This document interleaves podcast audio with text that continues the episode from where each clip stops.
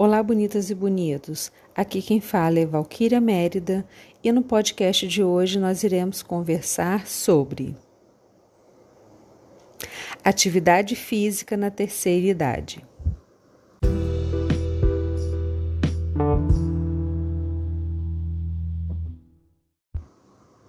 A longevidade é vista como o verdadeiro triunfo da humanidade e, ao mesmo tempo, em que é considerada um dos seus maiores desafios.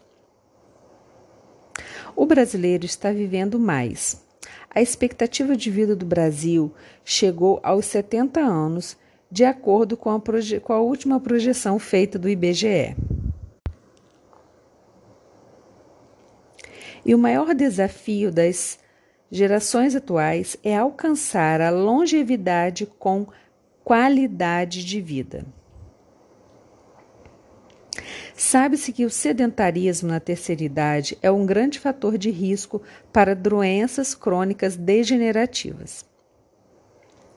A Sociedade Brasileira de Geriatria e Gerontologia recomenda que a prática de exercícios físicos seja uma rotina de pessoas em qualquer idade, mas principalmente na terceira idade.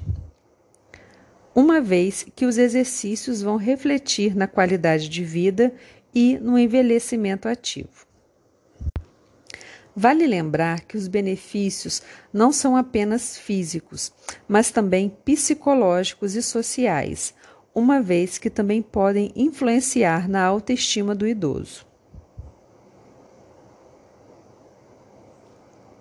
Os benefícios do exercício físico na terceira idade são inúmeros, mas nós vamos destacar alguns de uma forma bem simples para que todos entendam. Prevenção da perda óssea, manutenção do tônus muscular, melhora do sistema cardiorrespiratório, melhora do colesterol e triglicerídeo, por exemplo. A prática de atividade física na terceira idade é importante para reduzir os danos causados pelo tempo, como o enfraquecimento dos músculos, a perda de equilíbrio, a perda de agilidade, flexibilidade e de resistência muscular. Os idosos sofrem bastante quando se trata do seu nível de autonomia e de independência o que pode implicar em dificuldades na realização de atividades da vida diária, levando a uma total incapacidade funcional. A prática de atividades físicas aparece como uma estratégia para manter a capacidade funcional da população na terceira idade, assim como a sua autonomia e, consequentemente, levar a uma melhora da qualidade de vida. A população em geral começa a ter perda de massa muscular e óssea a partir dos 40 anos, podendo ser agravadas com a chegada da idade.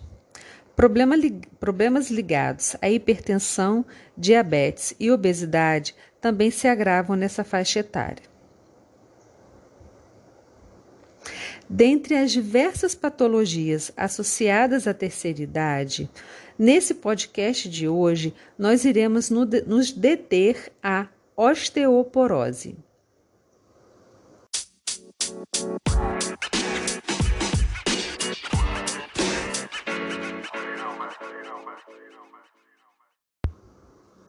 A osteoporose.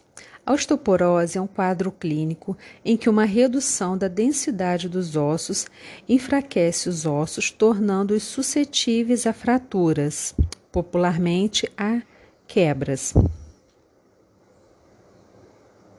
O envelhecimento, a deficiência de estrogênio, o baixo nível de vitamina D ou a ingestão de cálcio ineficiente e alguns outros distúrbios podem diminuir os valores dos componentes que mantêm a densidade óssea e a força. Três em cada quatro pacientes são do sexo feminino. E a osteoporose também afeta principalmente as mulheres que estão na fase pós-menopausa. A fragilidade dos ossos nas mulheres é causada pela ausência do hormônio feminino chamado de estrogênio, que torna os ossos porosos, como se fosse uma esponja. E essa é a maior causa de fraturas e quedas em idosos. Embora as fraturas sejam normalmente dolorosas, algumas fraturas vertebrais não causam dor, mas ainda podem causar deformidades. Os locais mais afetados por essa doença são coluna, pulso e o colo do fêmur, sendo a fratura do colo do fêmur a mais perigosa. Os médicos diagnosticam as pessoas em risco de osteoporose examinando um o segmento da coluna lombar e do colo do fêmur, através de um exame que vê a densidade óssea. Esse exame é chamado de densitometria óssea. Nesse exame, então, é analisado a densidade óssea da coluna lombar e do fêmur, para ver se está no parâmetro normal, se a pessoa está com baixa massa óssea ou se a pessoa está com osteoporose. A osteoporose é muito associada ao envelhecimento uma vez que, com o passar dos anos, o organismo perde progressivamente a sua capacidade de metabolizar e absorver o cálcio, por exemplo. No entanto, alguns hábitos de vida também podem influenciar a ocorrência da osteoporose, como sedentarismo, má alimentação e o consumo excessivo de bebidas alcoólicas. O sedentarismo e o desgaste proporcionado pela idade são fortes, fortes candidatos ao envelhecimento dos ossos.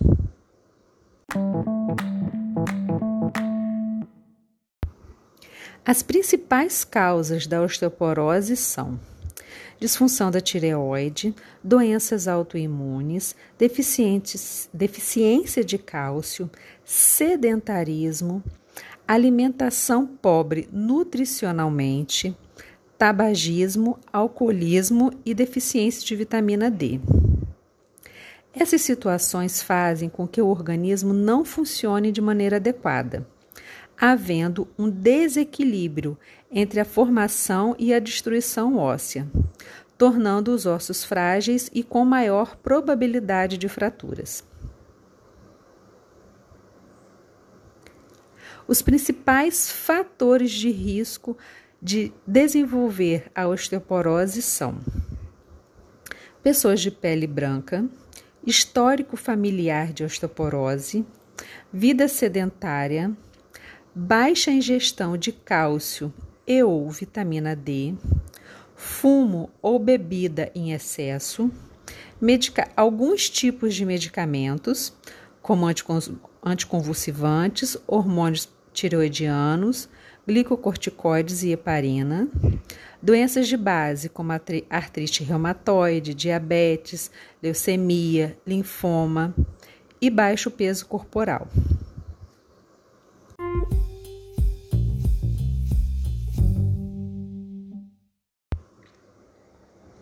Mas é possível prevenir a osteoporose. Então, como nós podemos fazer para prevenir a incidência da osteoporose? Um exemplo fantástico e muito eficaz para a prevenção da osteoporose é a prática de atividade física. A atividade física, mesmo quando praticada na terceira idade, serve para atenuar a perda óssea em função principalmente do fortalecimento da musculatura. À medida que envelhecemos, os ossos apresentam uma tendência para se desmineralizar. Ou seja, o que, o que isso quer dizer? Eles perdem cálcio e se tornam tão fracos e quebradiços que as fraturas passam a constituir uma ameaça real para a vida dessas pessoas. Os ossos, assim como os músculos, tendem a se tornar mais fortes e resistentes quanto mais forem usados e exercitados.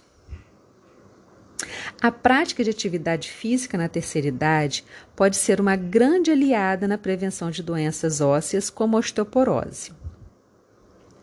Estudos apontam que a atividade física, especialmente aquelas que envolvem peso, sugerem um aumento da densidade óssea. As forças mecânicas geradas pelo exercício físico agem sobre os osteoblastos, que são as células responsáveis pela formação óssea. São as células responsáveis para formar um novo osso. Então, a atividade física vai estimular as células específicas para a formação de um novo osso, fazendo com que a nossa massa óssea fique melhor. O sistema esquelético e o sistema muscular necessitam do estímulo de uma carga mecânica para manter a força e o tamanho. Quando a atividade física é praticada regularmente,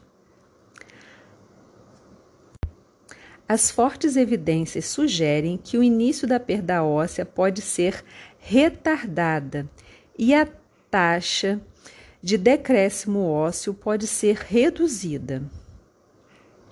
Vários estudos apontam que a carga mecânica proporcionada pelo exercício físico tem influência positiva sobre a densidade mineral óssea.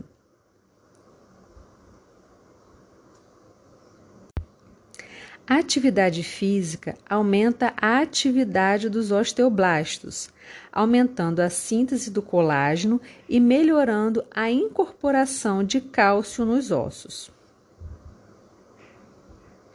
Mesmo com uma doença óssea pré-estabelecida, a terapia pelo movimento funciona como um tratamento de reabilitação do sistema ósseo. É muito importante ressaltar mais uma vez que o exercício físico ajuda na estimulação do processo de manutenção da massa óssea.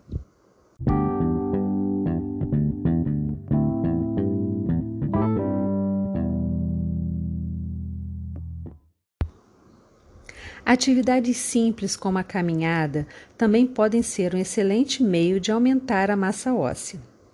Os estudos apontam que as atividades que envolvem peso, inclusive os exercícios que sofrem ação de força da gravidade, como caminhada, por exemplo, são extremamente benéficos ao sistema ósseo.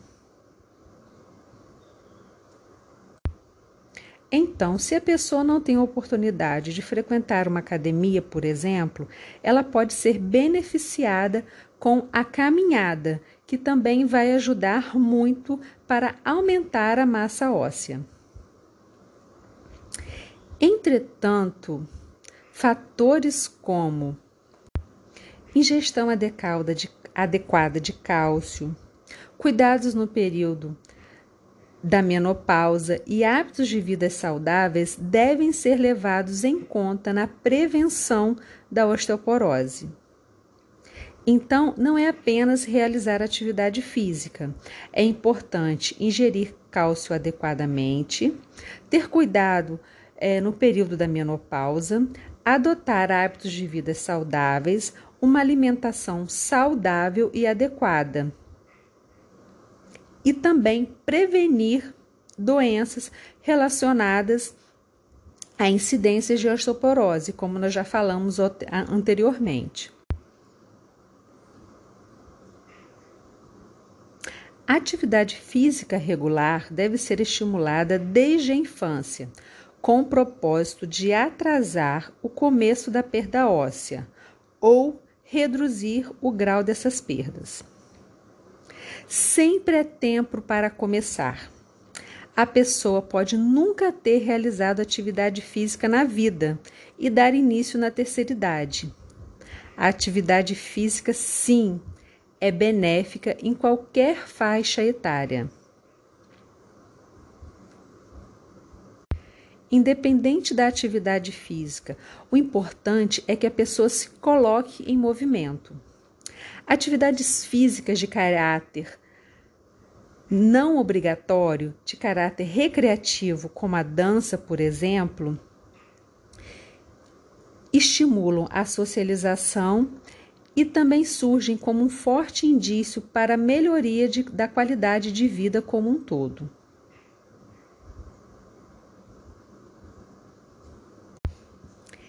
Então, sempre é tempo de começar a usufruir dos benefícios da atividade física.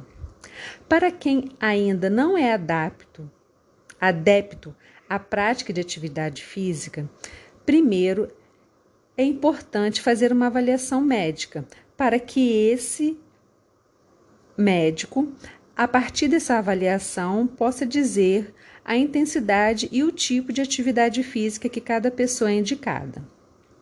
Após a liberação médica, o idoso levará esse, o atestado e a liberação para o profissional de educação física e esse profissional fará uma avaliação detalhada para ver qual atividade é mais indicada para o idoso. Porém, como nós já falamos, se a pessoa não tiver a oportunidade de ir a uma academia, ela pode fazer uma caminhada, ela pode dançar, ela pode fazer uma outra atividade que lhe proporciona prazer.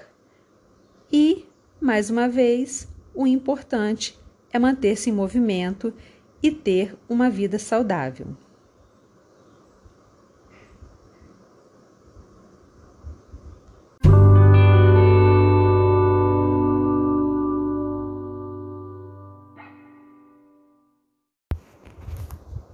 Esse foi o nosso podcast de hoje. Fiquem com Deus e até a próxima.